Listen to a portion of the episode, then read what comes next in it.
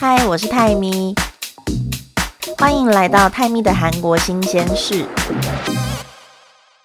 嗨，大家这几天好吗？台湾的天气又怎么样呢？韩国已经确实进入秋天了，早晚其实都很凉。那像昨天晚上我骑摩托车就觉得很冷，所以我在短袖的外面穿了一件很薄的羽绒背心，然后再加了一件防风外套跟围巾，这样子在山边骑车才不会觉得冷。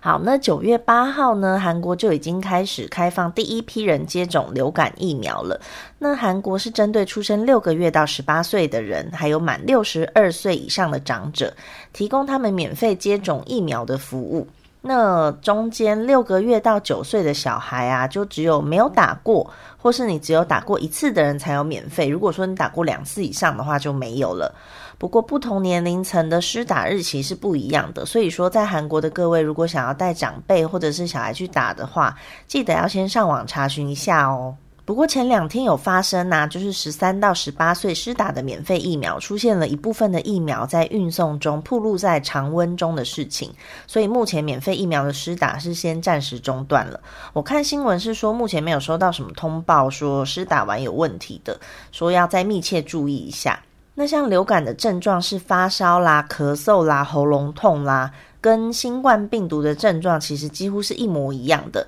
所以像韩国就有很多医生啊、很多专家表示说，如果这两个同时流行的话，对医生来说就会是一个很大的考验，因为你不知道怎么分辨这两个病嘛，你一定是要检验之后才会晓得。所以他是劝大家都去打流感疫苗，减少得流感的机会。那阿仔他很熟的一个医生哥哥是叫我们下星期早一天去他医院打那个流感疫苗。虽然说打完不是完全免疫，不是说就完全不会得，可是他就说打了比较安心啦，叫我们赶快去打。可是我以前在台湾根本没有打过流感疫苗，诶，所以我对这个一点都不了解。而且以前没打的时候，我记得我也没有得到流感什么的。可是到韩国以后被抓去打针，就觉得很烦，因为我真的很怕痛。而且我想说，啊，我就也没有得过，干嘛一定要打针？每次打完呢，就是我的手手。臂都会很酸痛，就是打针的那个地方。但是我来韩国也没有每年打，诶，我就搞不太清楚。那有时候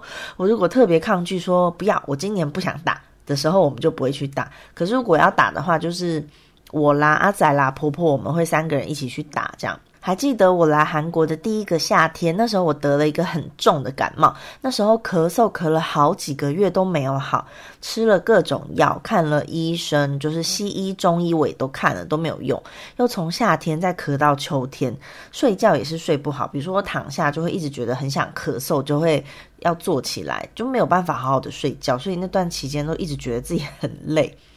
然后那时候也是到处去看医生，因为都不好，所以婆婆跟阿仔就是很担心。那时候是也看不出什么特别的问题，有去照 X 光，可是照完也没有什么特别的东西呀。所以医生那时候就跟我讲说，不然你打个点滴好了，给身体一点营养。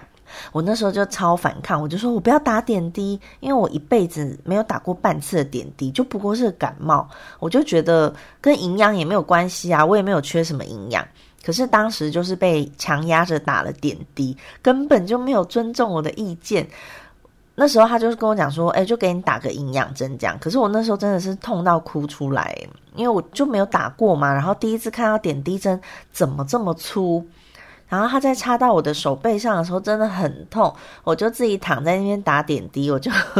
一只手。因为那个天花板那边很亮嘛，我就躺着，然后手就遮着我的眼睛，然后一直哭，就眼泪一直从眼角这样啪嗒啪嗒啪嗒啪嗒一直流下来，就觉得自己在国外怎么这么委屈，连对自己的身体都没有自主权，这样就一直在哭。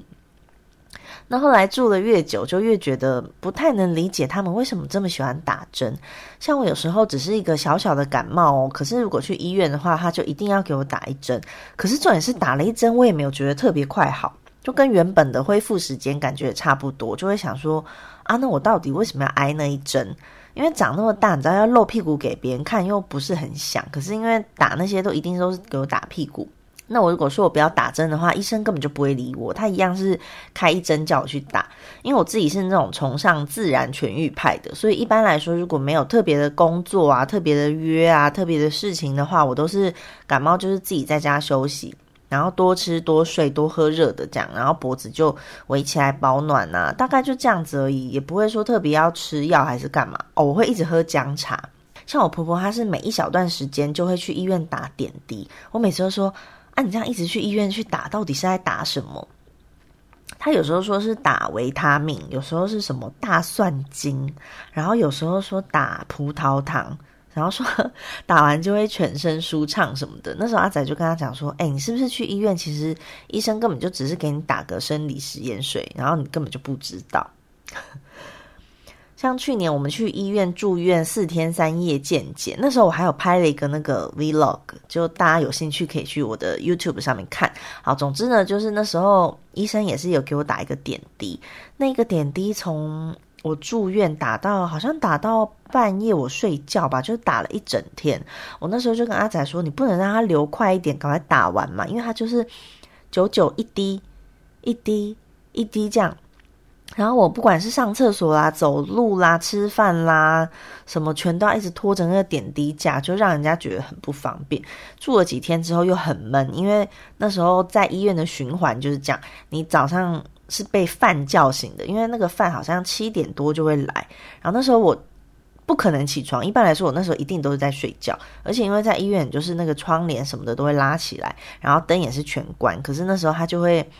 说来了送饭喽，然后就。把你的桌子架起来，然后放饭在你的前面，所以我起床一睁眼就是迎接白饭、泡菜、什么汤、什么汤这样子，然后就开始吃吃吃，吃完以后就开始第一次的想睡觉的那个 阶段就来了，就很困，所以那时候就会啊又躺下要睡觉。然后睡一睡，醒来以后又是中餐，又要吃中餐了。然后吃完中餐，稍微比较清醒，可能就跟阿仔看个剧啦，然后聊个天呐，玩个电动什么的。然后呢，晚餐又很早，晚餐好像五点多还是六点，而且吃完都很饿，所以我们半夜还会跑出去买东西吃，因为真的很饿。然后那时候就是，反正那几天就是一直过这样的生活。然后阿仔，因为他还有，就是他第一次抽血有。那个没有过，所以他隔天医生说要再给他抽一次血。就那时候凌晨，我有看手表，因为那时候就是突然有人敲门，然后就说要抽血喽，我就起来看一下手机，那时候才六点吧。然后阿仔根本就没有醒，他是在睡梦中被抽血的，我就看着他都没有醒来，然后那个就是护理师就帮他抽血，我觉得超好笑。对啊，反正那几天就是这样过的。那那时候就觉得，哎，住院生病的真的很辛苦。那幸好健检完，我们两个身体都很健康。对啊，所以就是觉得很感恩这样。而且年纪越大，就越能体会到健康真的是太重要了。你就是就算有钱，你没有健康，你也没有办法花那个钱。所以我们现在就是比较注重身体的保健。今年的冬天呢，因为还有疫情的关系，有病毒的关系，大家就也一起好好的保健身体，我们一起抵抗病毒吧。好，泰咪的韩国新鲜事今天就到这边喽。想看更多有关韩国或是有关我的内容，在 Facebook、IG 或是匹克邦搜寻“泰咪风韩国”都可以找到我哦。就这样，下次再见，拜拜。